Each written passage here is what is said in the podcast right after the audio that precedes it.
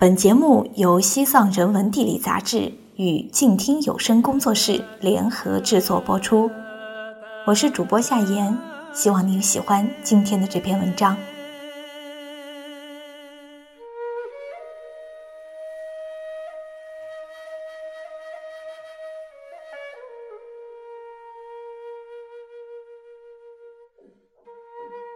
藏王墓，守墓人与世界珍宝。撰文：杜东，摄影：金墨。守墓人强巴屈桑和我们一同出了小寺松赞拉康的大门。一个简陋的土坯房就在松赞冈布林的侧上方，带有油菜味的冷风透过窗洞飘来。我出来时，六十九岁。干瘦的强巴屈桑和另一位老人一前一后坐在松赞干布林的土坡上，同样环抱着膝盖。他们的前方是一条逶迤在一号墓和二号墓的公路，从琼结通向盛产藏獒的错美草原。再向前，数个规模极庞大的土坡陵墓渐次抬升，直至木惹山的半腰。最高的六号陵墓夯土表面，土桩留下的众多整齐洞口清晰可见，仿佛一艘久已搁浅的宇宙飞船的空洞舷窗，让人想起《异形：普罗米修斯》中的场景。这些都是谁的陵墓？我问强巴屈桑。我对这位如今的守墓人、前阳关和伙夫，并不抱太大希望。大部分穷节农民们所知道的只有松赞干布陵墓，因为上面有一个小小的、来历颇为可疑的中藏拉康，据说这是松赞拉康的本地发音。下面有转经道。即便对于文物部门和考古学家，这也是目前为止所能公认墓主的少数几个大墓之一。但这位拿着十一元日薪的白日村老人缓缓举起手指：“松赞干布，芒松芒赞，赤都松藏，赤祖德藏，囊日松藏。左边的是赤松德藏，牟尼藏普，朗达玛；右边为穆迪藏普。”这一说法和文物局以及学者们的考证都大不相同，特别是松赞干布的父亲，死于宫廷暗杀的囊日松藏，成为了最宏伟的六号陵的主人，颇令人难以置信。然而，能一口气报出如此众多的藏谱名号，亦属异类。强巴屈桑证明了他自己为真正的守墓人。每天早晨，强巴屈桑要围绕着陵区小走一圈，观察墓地上是否有裂缝，是否有塌方的痕迹。其实，这是隐约带有预言之意味。当地人传说，世界末日时，松赞干布的墓门封土将会倒塌，墓门敞开时，整个世界的珍宝将会展现。强巴屈桑的职责还包括为松赞干布墓顶的中藏拉康里、松赞干布、文成公主、尺尊公主、格尔东藏乃至强巴佛、吉祥天母等神人塑像前供奉净水、点酥油灯。除了巡视和买菜外，这位老人很少走下垂直高度十余米的台阶，从松赞干布墓顶。来到人间，老人家最喜欢哪个藏谱？怎么看朗达玛？我随口问道。众佛的末代藏谱朗达玛，在藏族百姓心中是大大的不好。虽然学者们近来不乏为这位惨遭暗杀的藏谱鸣不平者，这个老人很有水平。他说。他也不选任何一个喜欢或者不喜欢。四十多代藏谱，他心里都非常尊敬、敬仰。他说：“没有第一世的话，下面是没办法来的。第一世的功绩，到了第二世、第三世就慢慢显现出来了，那是祖先的功绩慢慢积累下来的。”作家和翻译曲杰挠挠头，告诉我：“至于当地的百姓，除了朗达玛外，对其他的都非常尊敬。这是因为老百姓觉得朗达玛是一个坏的王，他灭佛了。但其实朗达玛的真正用意是让老百姓走上真正致富的路上，是把老百姓的思想解放出来以后，就像今天和内地一样。”如果朗达玛不被杀死的话，可能西藏老百姓的生活水平不止这点儿。我和曲杰都听得目瞪口呆，我几乎觉得对面的不是一个六十九岁的牧羊老人和守墓人，而是一位思想颇为开放的老师。他是自己这么想的吗？还是有人这样告诉他的？我问曲杰。也不是听的，也不是他自己想的，是一部伏藏经书，名字叫做《当母错》，里面讲得很清楚，朗达玛灭佛的真正原因是什么。大名鼎鼎而又神秘的当木错，来自强巴区桑的同乡人，琼结白日村出生的著名宁玛派大师和绝藏人共青静美林巴。此书据说能够解开藏王墓的不解之谜，但被穷劫刺人囧寺的尼姑们视为珍宝，秘不示人。我还想问下去：一群操着福建口音的自驾游客，气喘吁吁地沿着步道走到中藏拉康大门前，强巴屈桑站起身迎了过去，买门票了，买票。三十块钱，他的汉语居然很标准。三十块钱没问题，有导游吗？福建人问道。导游有，在里边。强巴屈桑指指里面的那位小僧人。吐蕃土藏按照佛教经典文献说法，始于止贡藏谱。这位藏普是西藏自灭赤藏普以来的第七位藏普，是所谓天赤七王的最后一人。这位藏普在与人决斗中割断了头顶的登天长绳，并且还被杀死，所以尸体无法像其祖先一样回到天上不留形骸，而是被抛尸江河，其归葬之地。据传在今林芝米瑞乡的雅鲁藏布江边，据说这就是吐蕃土葬的开始。青瓦达兹山上的日武德钦寺僧人昂旺尊追相信此说，他并且认为，他的寺院所在的山坡，也就是吐蕃故都青瓦达兹的宫殿营建，也始于此时。吐蕃同时开始了墓葬和宫室堡垒的建设。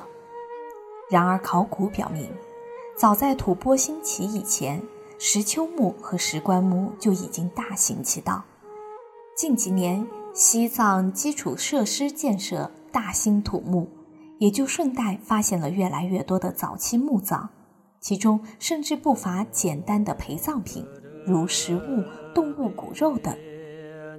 然而，琼结的吐蕃藏谱墓地和仅容一人屈肢而卧的小石板墓葬不同。如松赞干布的一号陵，墓顶长九十五米，墓底长达一百三十米；木惹山最高处的六号大墓，长度达一百三十六米，封土高达三十六米，和唐帝国的帝王陵封土规模可相比拟。其建造工艺，经过对一些规模较小的吐蕃陵墓，例如烈山墓地的考古发掘，已经基本清楚。有古代文献记载，放置棺椁的主墓室位于一座相同迷宫的地宫中心，所谓位于九阁、五阁或阁子中央。这在青海都兰的吐蕃吐谷浑大墓发掘中得到了证实。其墓室包括前室、后室，还有多个放置陪葬品的耳房，甚至有廊道穿行其中。有倾斜的或者垂直分段的石砌墓道通向墓室。赞普入葬后，随即以木材、石材等加以密封，并且在其上修筑网状的砌石墙，其中填入土石。铺石石板夯筑，层层叠起高大的堆土台。这些伟大的封土下是否有殉葬者？藏文史料尚无明显记载，在本教文献中可能有所提及。《新唐书·吐蕃传》记道：其君臣自为友，五六人日共命，君死皆自杀以殉。所服王乘马皆摧，起大屋加颠，树众木为祠所，陪葬者均葬于赞普陵。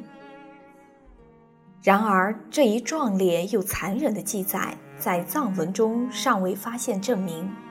而杀马殉葬这一习俗，为突厥塞种人的草原遗风，在吐蕃墓葬中也有所发现。位于朗县的烈山 K 二五号驯马坑里，发现马骨架九具，马骨上压有大量巨石，均有挣扎的痕迹，说明为活马殉葬。最后也是最关键的问题：吐蕃墓葬里是否有埋藏有大量的珍宝？当地百姓对此笃信不疑。甚至在放牧时，他们也愿意围绕着那些荒野中的吐蕃大种跟走。据说这样能够接近其中的宝贝，对身体有益。贤者喜宴载有藏王陵墓被盗掘的情况。该书说，松赞干布陵墓被莫卢氏及九世二人所得，遂得以留存。其余的陵墓可能大多被盗。顶部的莫名大洞可能是盗墓所致。那么，松赞干布陵中究竟有什么宝物呢？松赞之墓中有五座神殿，先后三次征收世界各地的珍宝，当中有天界、地界、人间之五种珍宝。大门向西，朝着尼泊尔。室内有五种不同的布局，其中央金刚顶。正扶着妖怪，顶部有十八万尺长的檀香柱，其周围有国王的御衣和各种不同的珍宝和无数珍贵的王冠。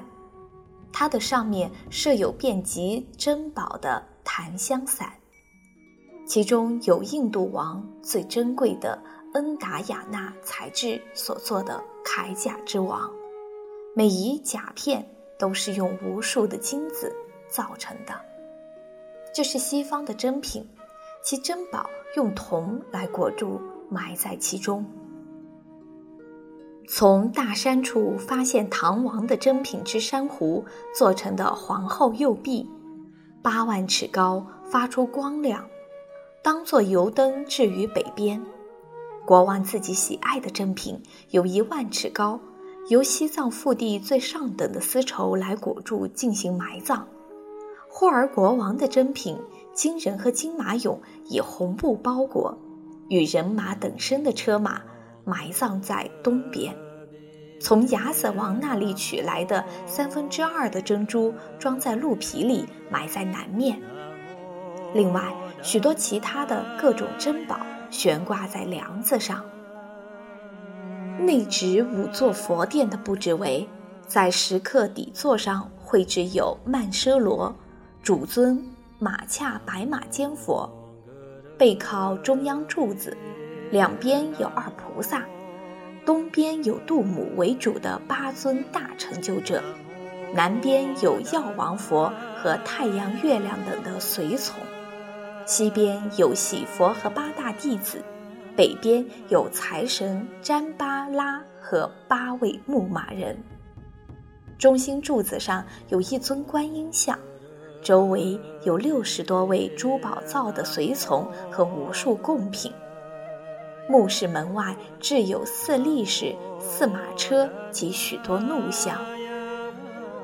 许多穷劫百姓和僧人相信这一说法，但这确实可信吗？只能横向比较。吐蕃时代的青海都兰吐蕃墓葬经过发掘，出土了大量丝绸，含中原汉地造，也有中亚、西亚所织造，如粟特锦和波斯锦。还发现有中原汉地使用的开元通宝铜钱、铜镜、大量漆器、粟特金银器、突厥银饰件、玛瑙珠、玻璃珠、红色饰花珠、铜盘残片和铜香水瓶等。比吐蕃更早的阿里固如甲木墓地和曲塔墓地里，二零一四年也出土了丝织物、黄金面具、鎏金铜器。天珠、银器、铁器等，作为帝国规模的吐蕃赞普墓地，埋藏有大量宝物，是应有之意。作为帝国规模的吐蕃藏普墓地，埋藏有大量宝物，是应有之意。第二天下午，经过近一个小时的攀登。我站在了木热山上最高的六号墓的墓顶，只有站在这里，才能感觉此墓如此庞大，顶部大如足球场，以至于琼结河对面同样险峻的丛山城堡看起来十分弱小。不止丛山城堡，琼结城内的一切建筑，在这座墓葬的俯瞰之下，形同侏儒。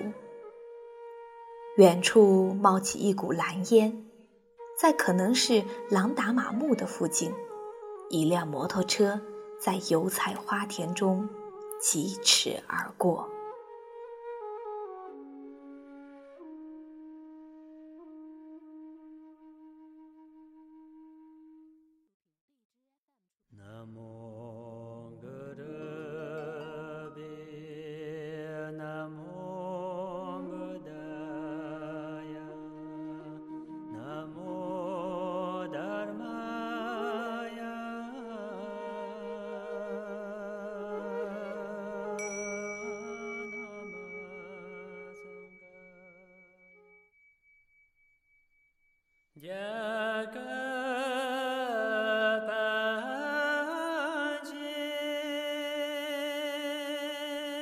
这就是由杜东撰文的《藏王墓守墓人与世界珍宝》。